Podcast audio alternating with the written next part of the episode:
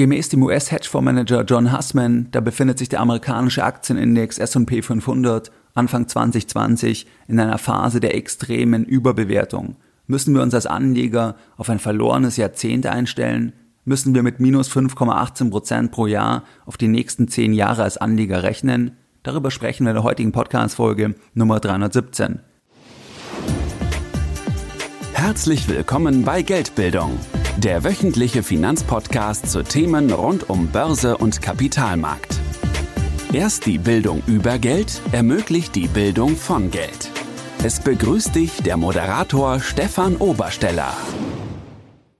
Herzlich willkommen bei Geldbildung. Schön, dass du dabei bist. Jeden Sonntag, da erhalten deutlich über 10.000 clevere Privatanleger meinen wöchentlichen Geldbildung Newsletter und das Ganze seit vielen Jahren, seit 2014 und pünktlich versendet wie ein Schweizer Uhrwerk jeden Sonntag. In dem wöchentlichen Geldflow Newsletter, da gehe ich auf weitere Aspekte ein, die dich bei deiner Geldanlage in Eigenregie unterstützen und diese Aspekte findest du nicht im Podcast und auch nicht auf der Webseite.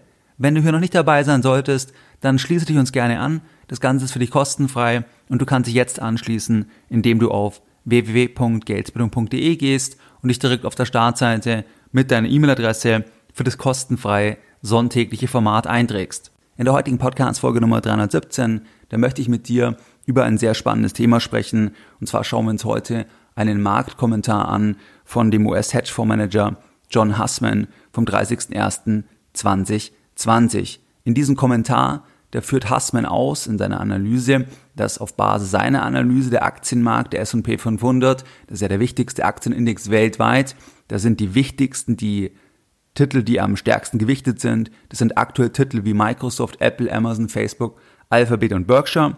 Das heißt, Hassman führte aus, dass dieser Markt extrem überbewertet ist, also nicht nur irgendwie moderat überbewertet, sondern wirklich extrem überbewertet auf dem Level von 2000, je nach Kennzahl sogar noch über dem Level vom Jahr 2000 vor der Dotcom-Blase oder auf dem Höhepunkt der Dotcom-Blase. Das heißt, da gehen wir rein, wie begründet er das? Und das zweite Thema ist die Thematik, dass aus Sicht von Hassman die Renditeerwartung, dass die für Anleger sehr, sehr gering ist, weil eben die Bewertung aus seiner Sicht aktuell so hoch ist. Und wer sich jetzt auf dieser Bewertung einkauft, wer jetzt einfach im Sinne von Buy and Hold aus Sicht von Hassman einen ETF auf den S&P 500 kauft, der sollte eine sehr, sehr geringe Renditeerwartung auf die nächsten 10, 12 Jahre haben, weil aus seiner Sicht diese Bewertung, diese hohe Bewertung, die wird sich irgendwann normalisieren das heißt, er wird seine Regression zur Mitte geben, zum Mittelwert und im Zuge von diesem Ausatmen, dass es diese Regression zur Mitte gibt, das bedeutet dann, dass der Anleger auch nach 10, 12 Jahren möglicherweise mit leeren Händen dasteht im Sinne der Performance oder sogar Geld verliert, also sogar nominal und real dann sowieso mit weniger Geld im Depot dasteht, wenn er einfach einmal kauft jetzt und dann 10, 12 Jahre abwartet. Wir gehen da genau rein, wie begründet er das und was bedeutet es für uns als Privatanleger? Hassman war Professor. Er hat mit seinen Hassman Funds nachweislich das Platzen der Dotcom-Blase richtig erkannt und auch die Finanzkrise. Wenn wir uns dort den Hassman Strategic Growth Fund anschauen, dann wurde der im Jahr 2000 aufgelegt und der hat bei den letzten beiden Crashs gut performt. Das heißt 2001, 2002 und 2008. Das heißt Dotcom-Blase und auch die Finanzkrise.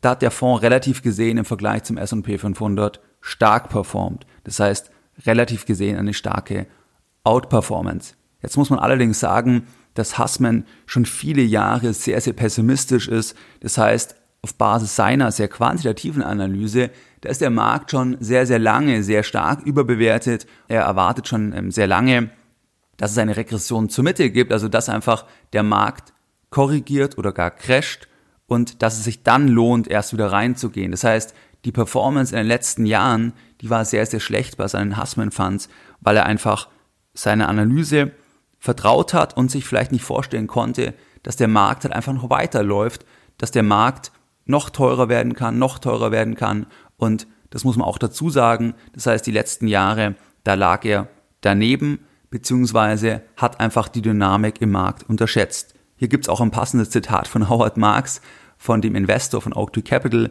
der hat einmal gesagt, Zitat Anfang, being too far ahead of your time is indistinguishable from being wrong. Auf Deutsch, wenn du zu weit deiner Zeit voraus bist, dann kann man das gar nicht unterscheiden von der Situation, dass du falsch liegst. Das heißt, wenn jemand ein Unternehmen in einem Markt gründet und der Markt ist noch nicht so weit, die Kunden sind noch nicht so weit und der hat keinen Erfolg, dann kann ich das nicht davon unterscheiden, dass er eigentlich grundsätzlich falsch liegt, sondern er war einfach zu früh dran.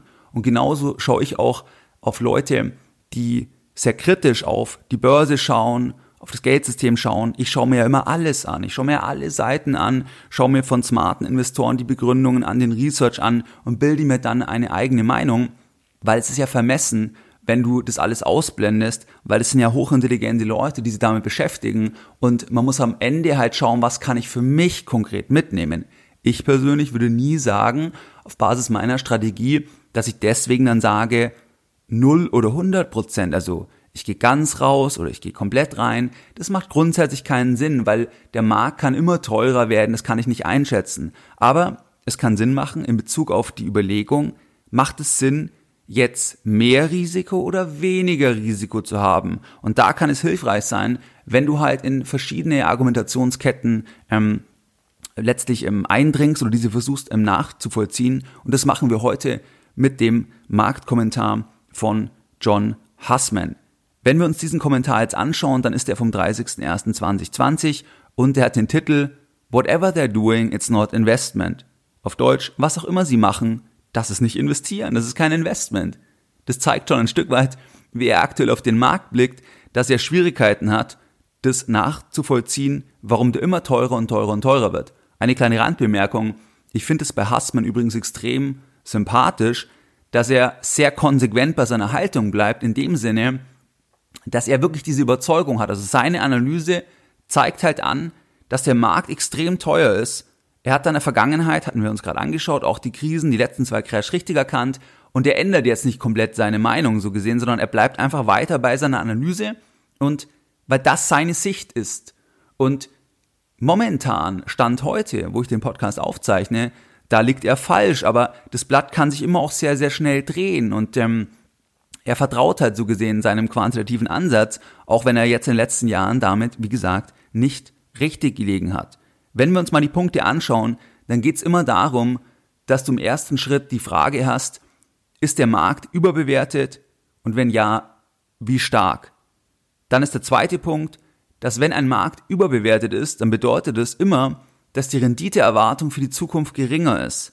Und der dritte Punkt ist, dass wenn ein Markt eben überbewertet ist, die Renditeerwartung dann sehr gering ist für die Zukunft, weil du eben im dritten Schritt erwartest, dass irgendwann eine Regression zum Mittelwert erfolgt.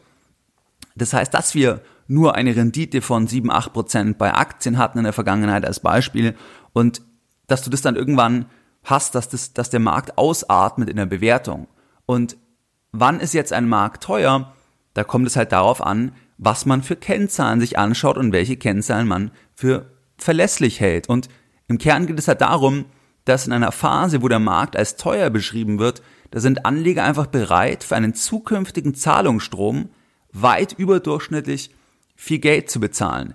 Das heißt, wenn man sich anschaut, wie notieren die Unternehmen im S&P 500, wenn man sich anschaut, was ist die Börsenbewertung in Relation zu den Umsätzen, dann kann ich halt schauen, wie war das denn in den letzten 20 Jahren, in den letzten 30 Jahren?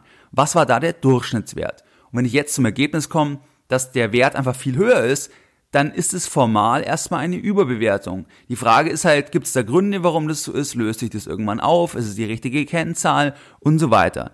Das heißt, der erste Punkt, ist etwas überbewertet oder nicht? Das ist nicht so, dass das ein Naturgesetz ist, sondern du musst ja da erstmal Kennzahlen auswählen und auf Punkte ähm, dich fokussieren, die du auswählst und dementsprechend wirst du immer in jeder Marktphase auch unterschiedliche Einschätzungen hören.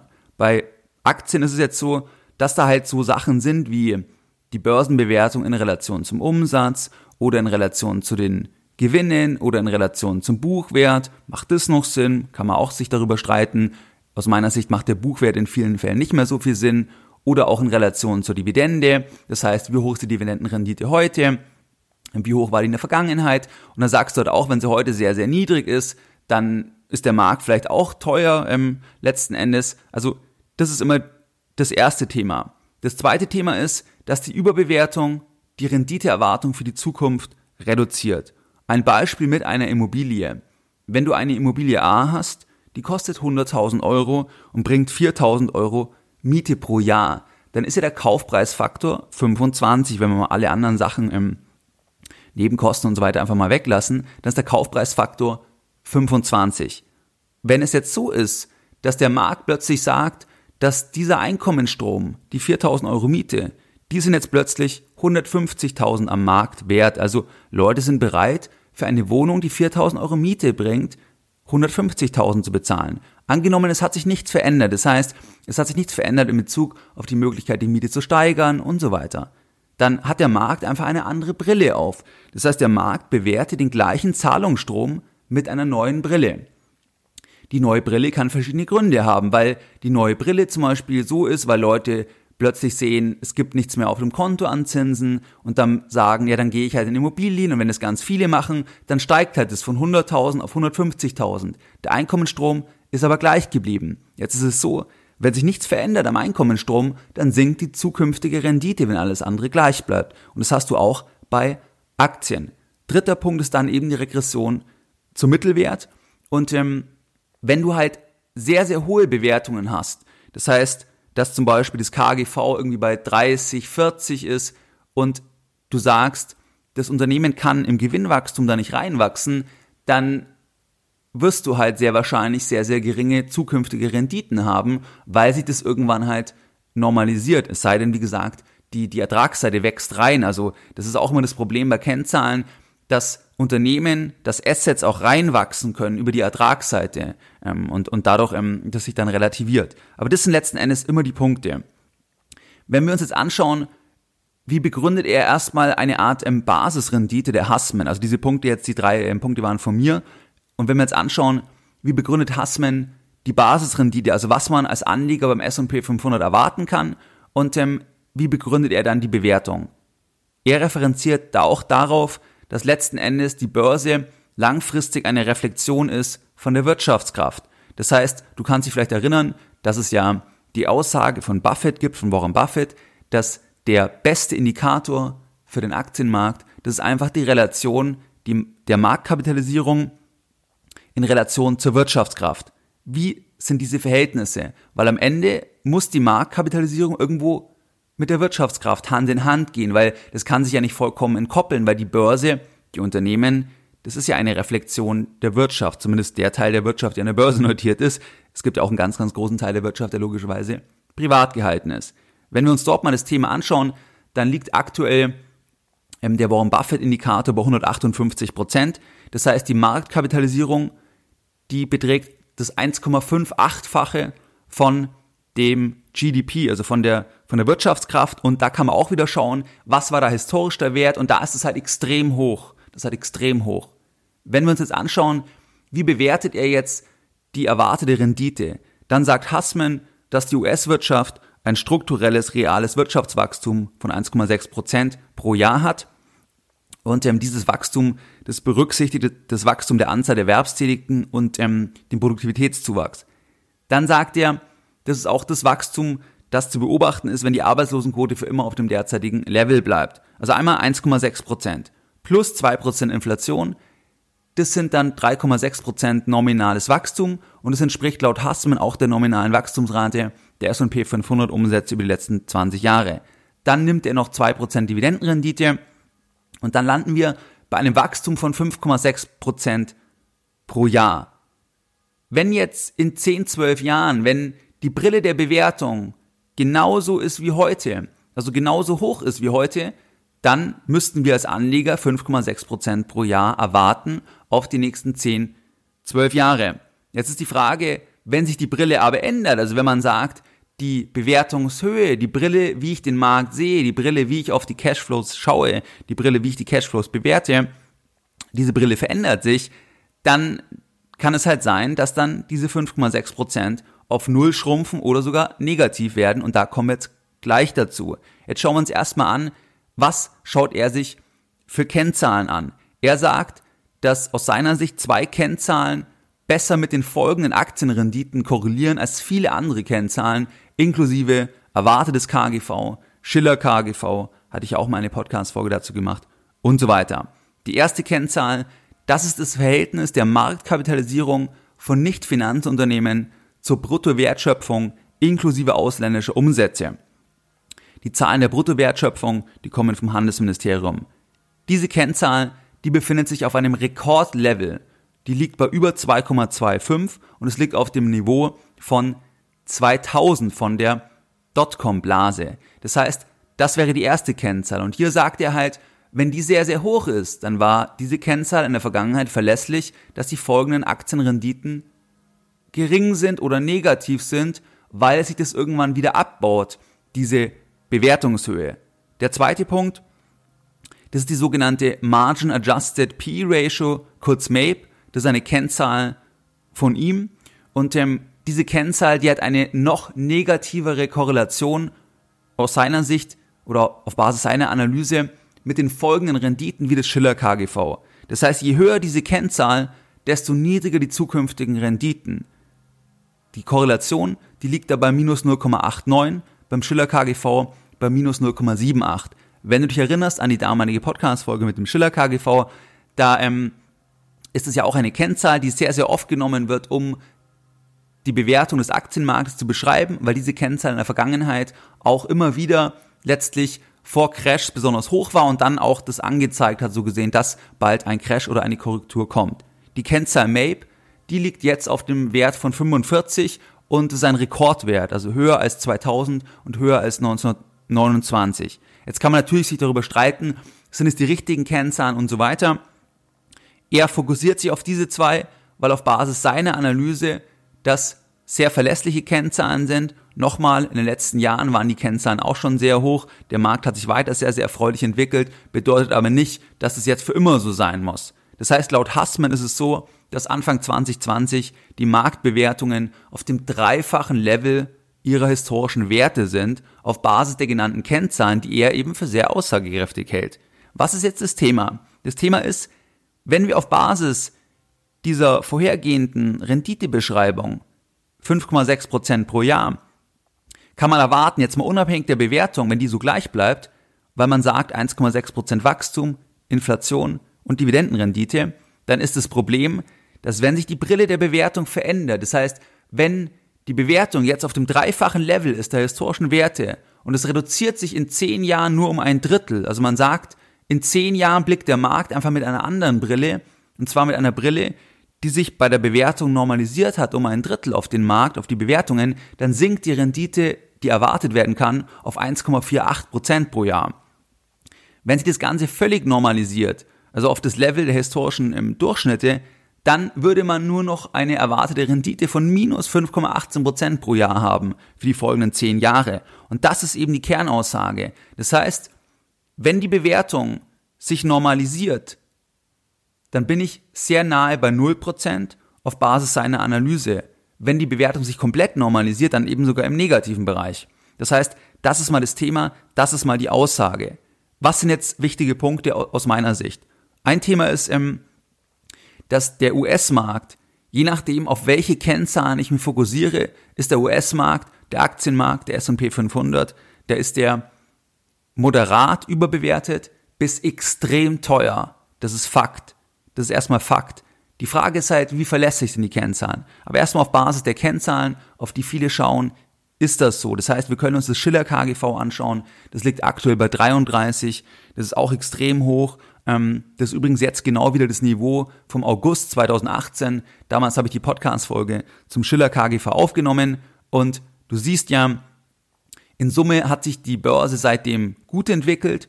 Also das war jetzt damals auch kein Indikator, dass die Börse sofort fällt, so habe ich es damals auch gesagt, weil man es eben nicht sagen kann. Aber Fakt ist, historisch betrachtet, das Schiller KGV ist sehr hoch und das Schiller KGV das ist einfach letzten Endes, dass man sich anschaut, die Gewinne der letzten zehn Jahre der Firmen, die Gewinne um die Inflation bereinigt, Durchschnittswerte bildet und so eine höhere Aussagekraft hat im Vergleich zum aktuellen KGV oder zum erwarteten KGV. Das heißt, Schiller KGV ist hoch, Buffett-Indikator ist sehr hoch, liegt bei 157 Prozent, hatten wir schon.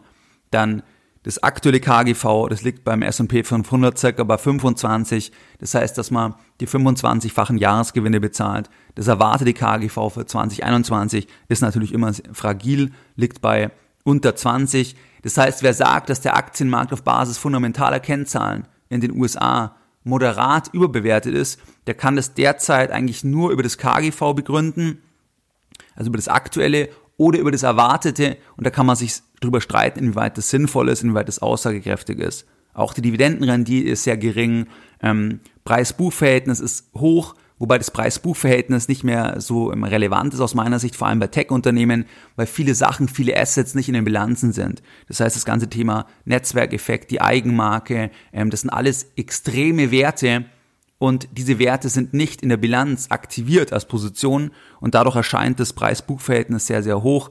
Das heißt, da hat die Aussagekraft, die ist ein Stück weit einfach durch die neuen Geschäftsmodelle, ähm, ist es ein Stück weit in den Hintergrund gerückt. Das Preis-Umsatz-Verhältnis, das liegt bei über zwei, das ist auch ungefähr das Niveau von 2000. Das heißt, die Kennzahlen, die deuten eine Überbewertung an und jetzt ist die Frage, wann baut sich die ab? Was kann ich da jetzt mitmachen als Anleger? Hier ist erstmal wichtig, wenn etwas überbewertet ist im Sinne einer Abweichung von einer Kennzahl, die ich für sinnvoll erachte, im Vergleich zum historischen Durchschnitt, dann heißt das nicht, dass der Markt morgen fallen muss. Das ist die wichtigste Aussage. Wenn etwas überbewertet ist, muss der Markt morgen nicht fallen, weil das kann noch mehr überbewertet werden. Das kann man so nicht sagen. Also deswegen ist es immer auch schwierig, dann zu sagen, ich gehe jetzt raus, weil irgendeine Kennzahl genau das anzeigt. Der Markt hat am Ende immer recht und der Markt richtet sich ja nicht nach der einen Kennzahl. Vielleicht gibt es ein paar Kennzahlen wie Schiller KGV, das in der Vergangenheit ab und zu ähm, letzten Endes das richtig angezeigt hat, aber das ist ja kein Automatismus für die Zukunft, dass das immer wieder so sein muss. Das heißt, das ist mal ein wichtiger Punkt. Dann ist eine weitere Frage, vielleicht gibt es Gründe, warum die Bewertungen heute höher sind. Vielleicht gibt es Gründe, warum die Umsätze heute höher bewertet werden, warum die Gewinne heute höher bewertet werden und auch nachhaltig. Vielleicht gibt's Gründe. Auch hier kann man argumentieren, dass beispielsweise die USA heute wohlhabender ist, dadurch gibt's geringere Risikoprämien, dadurch sind höhere Bewertungen gerechtfertigt. Oder man sagt das Thema Winner takes it all. Das heißt, wir haben eine extreme Monopolisierung, wir haben eine extreme Globalisierung, das heißt, einzelne Unternehmen werden noch viel stärker. Die sind ja stärker, mächtiger als Staaten, die haben mehr Geld als Staaten und dadurch sinken auch wieder die Risikoprämien, weil die Unternehmen unangreifbarer werden. Kann man auch argumentieren. Man kann sagen, relativ im Vergleich zu anderen Assetklassen. Das heißt, ähm, Vielleicht erinnerst du dich an das Thema mit Immobilien in München. Da gibt's ja die Studie von der UBS, dass es die größte Preisblase überhaupt ist, also im Wohnimmobilienbereich. Und da gibt's auch dann vom IFW Kiel, glaube ich, eine Analyse, da schauen die das halt relativ an. Also die schauen sich die Überschussrenditen an. Das ist letztlich eine relative Betrachtung und sagen dann, relativ gesehen, bei den Überschussrenditen sieht's gar nicht so schlecht aus. Da ist es sogar, ähm, da kann man nicht sagen, es ist überbewertet. Das heißt, das kannst du auch bei Aktien machen. Das ist halt immer die Frage, macht es Sinn, etwas zu relativieren? Aber auch das kann eine ähm, Betrachtungsweise sein. Das heißt also, man kann nicht sagen, weil es teuer ist, muss sofort fallen, ähm, es gibt auch Punkte, die vielleicht es rechtfertigen, ähm, dass die Bewertungen ein Stück weit höher bleiben, aber das lassen wir einfach mal im Raum stehen. Weil gefährlich ist natürlich, wenn man sagt, dieses Mal ist alles anders. This time is different. Ist sehr, sehr gefährlich, dieser Satz, weil das hat man immer gesagt, dass dieses Mal sind die Bewertungen höher und gerechtfertigt, weil das Internet wird alles verändern, da gibt es so viele Möglichkeiten, Unternehmen müssen keine Gewinne machen. Und wenn du dir viele Sachen anschaust, Bewertungen teilweise von Unternehmen, die Milliardenverluste machen, die dann extrem hoch bewertet sind, wenn du dir das Thema Zombie-Unternehmen anschaust und, und, und, dann hast du schon einige ähm, Narrative, die irgendwann auch gebrochen werden könnten. Und man dann halt sagt, dieses Mal war es halt nicht anders, sondern es macht einfach keinen Sinn. Wenn Unternehmen immer wieder Geld bekommen, aber eigentlich pleite sind, das macht eigentlich keinen Sinn. Die müssen eigentlich pleite gehen und so weiter. Das heißt, das ist dann die andere Seite, das zu begründen, warum die hohen Bewertungen immer Bestand haben werden oder warum es da keinen Crash irgendwann gibt, ähm, das hat auch wieder gefährlich. Deswegen es ist einfach, es ist, es ist schwierig zu packen. Des Weiteren ist es so, dass man auch vergisst, wie groß auch mal der Maximum Drawdown sein kann. Das heißt, das hat Hassman in einem der letzten Marktkommentierungen geschrieben oder aufgeführt, wenn man sich einfach mal die Rückschläge anschaut. Bei großen Aktien, die heute die Presse füllen, die überall im, in den Medien sind, die als absolut sichere Unternehmen angesehen werden, dann hast du zum Beispiel 2000 bis 2002 auch bei einer McDonalds mal 75% Minus gehabt. Du hast bei einer Disney-Aktie mal 68% Minus gehabt. Du hast bei Apple 81% Minus gehabt. Wenn wir uns 2007 bis 2009 anschauen, dann hast du bei Bank of America 94% Minus gehabt, bei Google 65%, bei Microsoft 50%, bei Apple 61%. Das heißt, das vergisst man halt ein bisschen, weil es schon so lange wieder her ist. Aber es kann halt sehr, sehr schnell gehen. Und ähm, da musst du für dich als Anleger überlegen, ist es jetzt die Zeit für maximales Risiko, weil es der beste mögliche antizyklische Zeitpunkt ist, oder ist es jetzt der Zeitpunkt für weniger Risiko? Auch wissend, dass man das natürlich nicht perfekt timen kann, wie wir auch bei Hassman gesehen haben. Ähm, er lag in den letzten Jahren falsch, die Fonds haben desaströs performt und ähm, das, das kann man eben schlecht timen. Deswegen muss man letzten Endes immer schauen, dass es die Balance ist, wie viel ins Risiko. Aber nie die Frage, gar kein Risiko, ähm, weil, weil letzten Endes es eben viel länger weitergehen kann und es eben nicht timbar ist, haben wir auch in den letzten Jahren sehr, sehr oft darüber gesprochen. Also das sind vielleicht mal, mal ähm, äh, Punkte und es ist unstrittig, dass eine gewisse Fallhöhe aufgebaut ist. Das siehst du auch, wenn du dir Berkshire Hathaway anschaust, Buffett anschaust. Der hat enorm viel Cash, der findet keine attraktiven Assets. Ähm, das ist also auf jeden Fall ein Thema. Und was ich auch spannend fand, wenn du dich erinnerst an eine der letzten Folgen mit dem Weltwirtschaftsforum, dass da plötzlich die Meinung von vielen gedreht ist, dass viele gesagt haben, jetzt ist der Zeitpunkt, ähm, also jetzt quasi, sie erwarten keinen Crash. Und 2019 waren viele sehr pessimistisch, dann war das Jahr extrem gut. Und ja, dann hat man so ein Stück weit irgendwie die Meinung angepasst. Natürlich gibt es auch wirtschaftliche ähm, Sachen, die das ähm, begründen, aber das kann sich unglaublich schnell halt drehen. Und ähm, am Ende ist halt immer die, das Thema, dass du als Anleger, du musst es dir halt leisten können, dass du investiert bleibst, auch wenn du halt einen Drawdown hast von 40, 50 Prozent und bei Einzelaktien noch mehr. Und ähm, das ist halt bei Privatanlegern in der Regel nur ein bestimmter Teil vom Portfolio. Das heißt nur ein bestimmter Teil, 10, 20, 30, 40 Prozent vom Portfolio, wo wirklich das Risiko langfristig übernommen werden kann.